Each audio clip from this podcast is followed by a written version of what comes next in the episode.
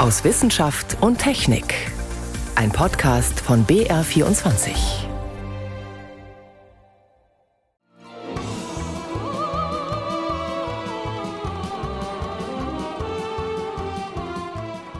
Star Trek, da gehen Bilder auf von Captain Kirk, Raumschiff Enterprise und der Zukunft im All.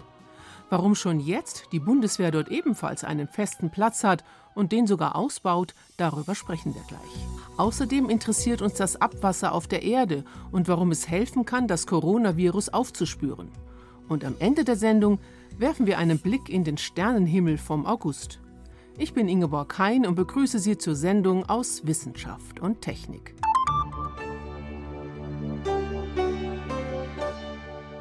Seit kurzem gibt es ein eigenes Weltraumkommando der Bundeswehr. Heißt das jetzt, dass bald deutsche Soldaten in einer Rakete abheben? Nein, aber spezielle Aktivitäten im All sind die Aufgabe dieses neuen Kommandos, das zur Luftwaffe gehört. Das mag viele erst einmal überraschen, aber dass die Bundeswehr dort mitmischt, ist gar nicht so neu, sagt mein Kollege Stefan Geier. Nee, die Bundeswehr ist natürlich schon aktiv im Weltall wie andere Nationen. Das All ist eine wichtige Welt geworden, nicht nur für zivile, sondern eben auch militärische Anwendungen. Und wir haben in Deutschland eine gute Handvoll militärischer Satelliten, damit wir aufklären können, auch für die Navigation, aber auch abhörsicher kommunizieren, wichtig für die Streitkräfte. Der Weltraum ist einfach eine Infrastruktur geworden, die man schützen muss. Und das soll jetzt auch von der Bundeswehr gemacht werden. Das ist spannend. Was genau wird denn da geschützt? Es gibt ja fast nichts mehr bei uns auf der Welt, was ohne diese Infrastruktur funktioniert. Jeder nutzt sie von uns im täglichen Leben, ob für die Telekommunikation, zum Navigieren oder auch die Wettersatelliten. Das ist alles extrem wichtig geworden. Wichtig heißt kritisch, aber kritisch heißt natürlich auch äh, potenzielles Ziel für mögliche Angreifer. Schauen wir uns die Zahlen an. Wir haben heute ungefähr 2600 aktive Satelliten. Da sollen mehrere Zehntausende in den nächsten Jahren dazukommen.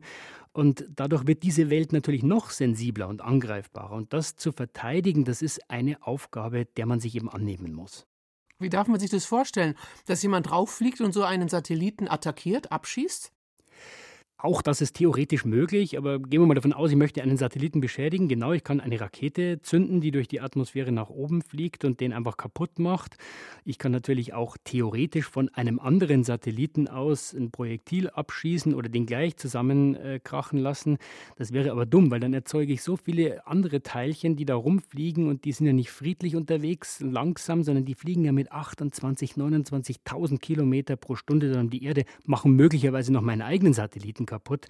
Das heißt, das Effektivste, um sowas anzugreifen, ist vom Boden aus per Software, also Hacken, wie andere kritische Infrastruktur auch angegriffen wird.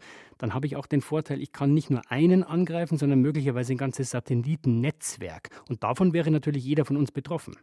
Das heißt, diese Experten sind IT-Experten und Militärexperten zugleich? Genau, also da brauche ich so eine Kombination in diesem Weltraumkommando und ich muss einfach im Endeffekt genau das machen, was ich auf der Erde auch machen möchte, wenn ich Cyberabwehr betreiben möchte. Wenn man sich mal andere Staaten anschaut, USA, Russland, China, die haben alle ein sogenanntes Weltraumkommando. Das sind einfach gemeint Aktivitäten des Militärs im All zum Beispiel die USA, ihr GPS-System, unser Hauptnavigationssystem auch, das hat nicht die NASA gemacht, sondern das Militär.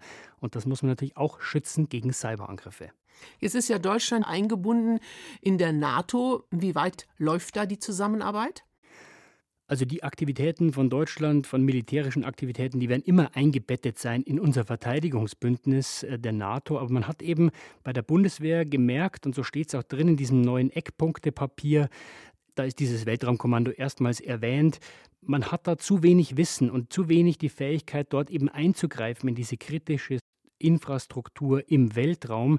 Und dem will man entgegentreten mit der Bundeswehr. Deswegen jetzt dieser Schritt, aber natürlich immer eingebettet in unser Verteidigungsbündnis, die NATO. Also das heißt, ein Fazit, ein deutsches Weltraumkommando ist eigentlich längstens überfällig. Ja, also wenn man sich diese Dimension Weltraum und was da alles stattfindet anschaut, dann auf jeden Fall. Wir hängen eben sehr stark in unserem täglichen Leben davon ab und da muss man sich dann natürlich darum kümmern, die Gefahren dafür abzuwehren. Daher dieses Weltraumkommando einfach mal zu definieren, ja, zu sagen, wir machen da eine eigene Abteilung, wir bilden auch die Leute aus. Das ist ein wichtiger Schritt. Wenn man gleich mal immer betonen muss, zusammen mit den Verbündeten muss das koordiniert werden. Stefan Geier über das neue Weltraumkommando der Bundeswehr.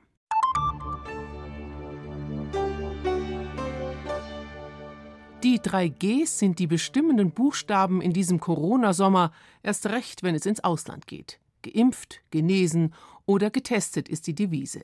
Der Appell, sich impfen zu lassen, gilt nach wie vor. Aber heißt es nicht auch, dass sich aus medizinischen Gründen gar nicht alle impfen lassen können? Wen betrifft das und wie oft kommt es überhaupt vor? Susi Weichselbaumer. Bisweilen scheint die Zahl derer, die nicht geimpft werden können, enorm zu sein. Doch schaut man genauer hin, ergibt sich ein weit weniger aufgeregtes Bild. Zunächst müsse man unterscheiden zwischen zwei Gruppen, erklärt Christoph Spinner, Infektiologe am Klinikum rechts der ISA der TU München. Menschen, die nicht geimpft werden dürfen und andere, die nicht geimpft werden können. Menschen, die nicht geimpft werden dürfen, sind sicher absolute Randgruppen. Es gibt ganz vereinzelt Hinweise darauf, dass Unverträglichkeiten und wirklich schwerwiegende Allergien gegen einzelne Bestandteile der Impfstoffe bestehen.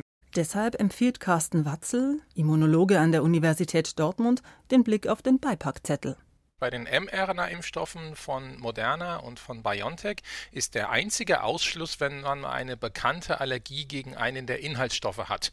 Das wären Leute mit einer Allergie zum Beispiel gegen Polyethylenglykol oder PEG.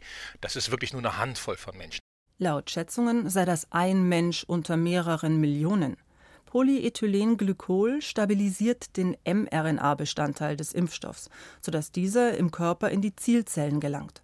Wer gegen PEG allergisch ist, weiß das meist. PEG ist auch in Kosmetika enthalten und führt zu Hautreizungen.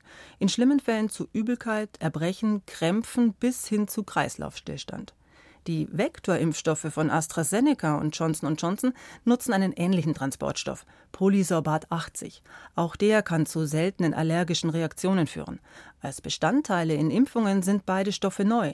Wer unsicher ist, die Allergieambulanzen der Universitätskliniken bieten inzwischen spezielle Testverfahren genau dafür an. Ein weiteres der wenigen Ausschlusskriterien neben diesen Allergien erklärt Immunologe Watzel bei den Vektorimpfstoffen von AstraZeneca und von Johnson Johnson, da gibt es auch seit neuestem eine Einschränkung bei Leuten, die ein sogenanntes Capillary Leak Syndrom haben, ein Kapillarleck-Syndrom. Das ist aber eine sehr seltene Erkrankung, die betrifft auch nur ein paar Dutzend Menschen weltweit. Dabei sind die Wände der Kapillargefäße besonders durchlässig. Blutplasma und Plasmaproteine treten mitunter aus. Die Folge können Herz-Kreislauf-Kollaps sein oder Lungenödeme.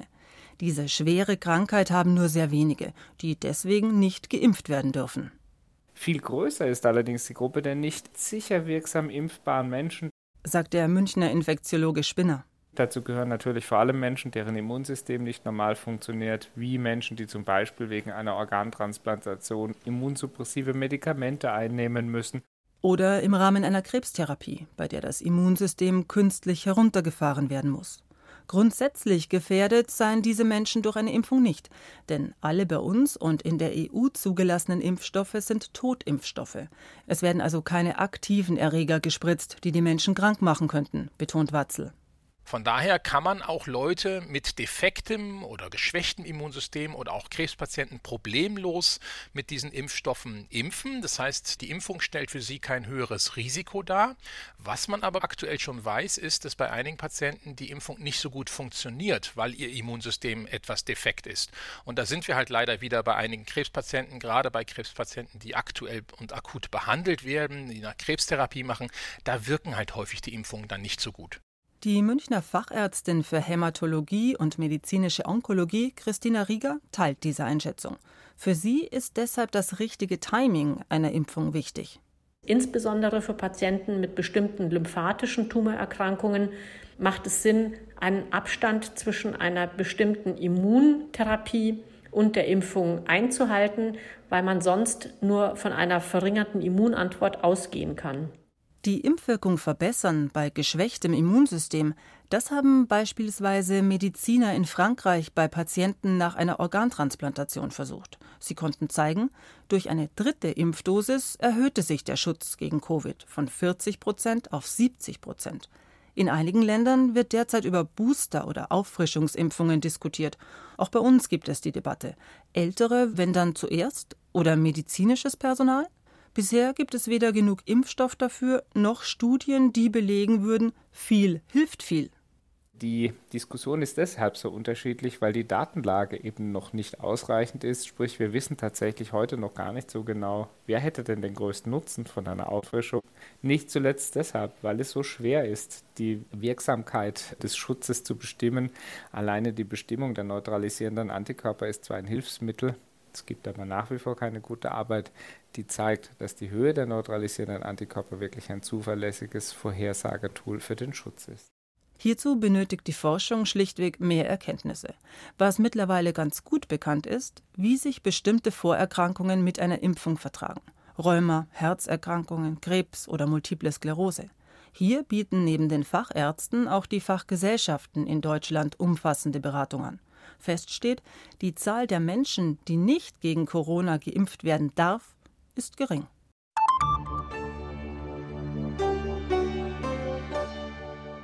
Bleiben wir beim Thema Corona. Die Infektionszahlen steigen wieder und es fehlt noch immer ein verlässliches Frühwarnsystem. Könnte da ein Blick ins Abwasser helfen?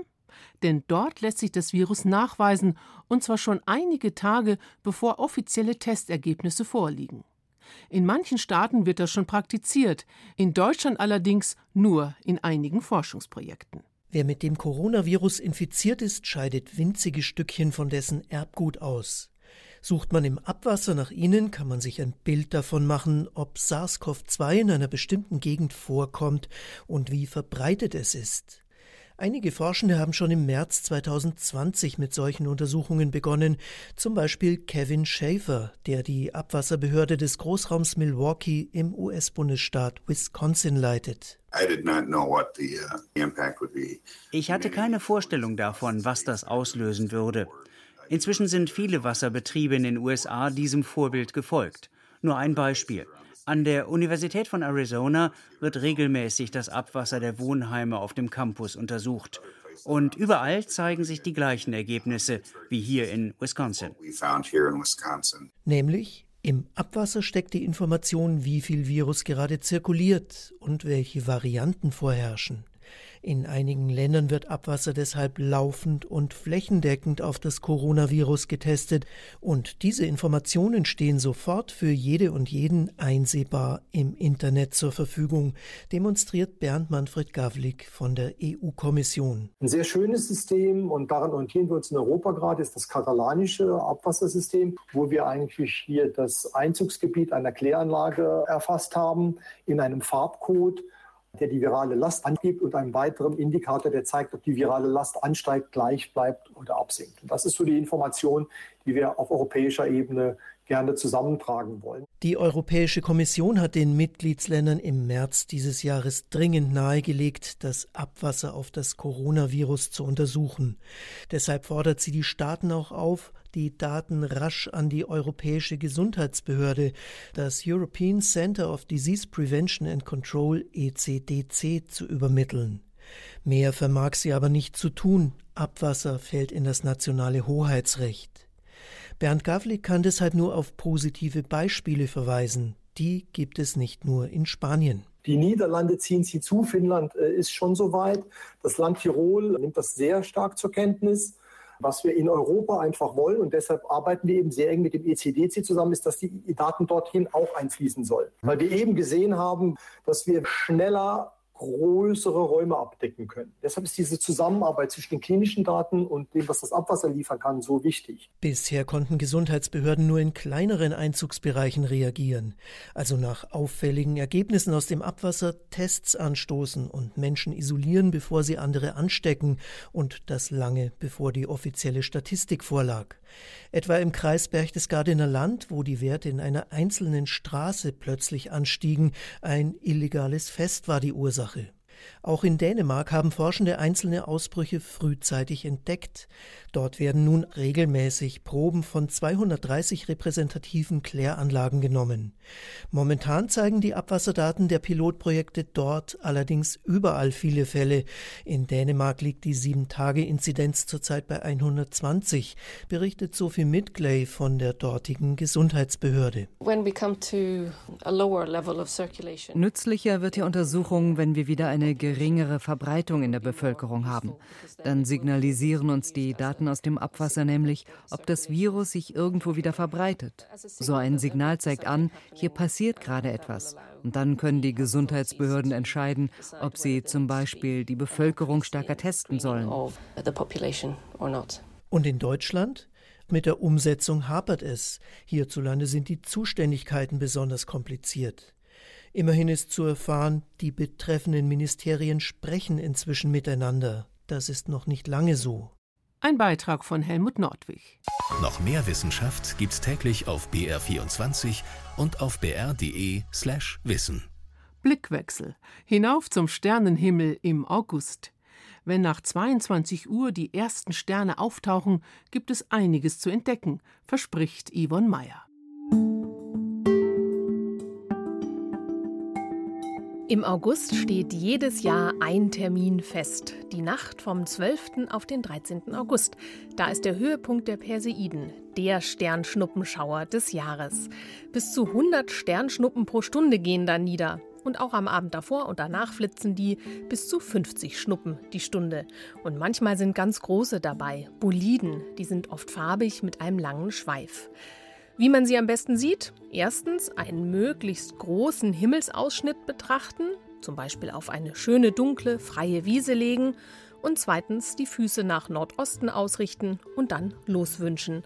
Kurz nach halb elf ist es auch richtig schön dunkel, denn der junge Mond ist dann untergegangen. Auch die Planeten haben im August etwas Besonderes zu bieten. Saturn und Jupiter sind in Opposition. Das heißt, sie stehen aus unserer Sicht der Sonne gegenüber, also wie ein Vollmond, und werden voll angestrahlt auf unserer Nachtseite.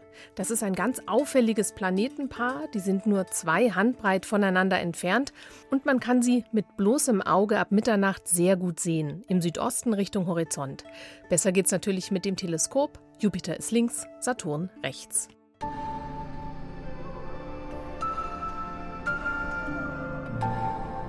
Immer noch lohnt sich in Augustnächten auch der Blick zur Milchstraße. Die zeigt sich im Sommer ja immer noch von ihrer besonders schönen Seite, ist ein breites Band am Nachthimmel und sie zieht sich im Süden steil nach oben. Dort finden sich auch die Sommersternbilder. Das Sommerdreieck mit seinen drei hellen Sternen, die man schon in der Dämmerung gut sehen kann. Und die drei Sterne gehören zu den Sternbildern Schwan und Adler, die direkt auf der Milchstraße dahin zu fliegen scheinen, und zur kleinen Leier. Mehr zum Sternenhimmel im August, den Sommersternbildern und schöne Fotos von der Milchstraße und den Perseiden finden Sie unter br.de/slash Sternenhimmel. Mit dem Sternenhimmel im August und vielen Sternschnuppen endet für heute aus Wissenschaft und Technik. Am Mikrofon Ingeborg Hein.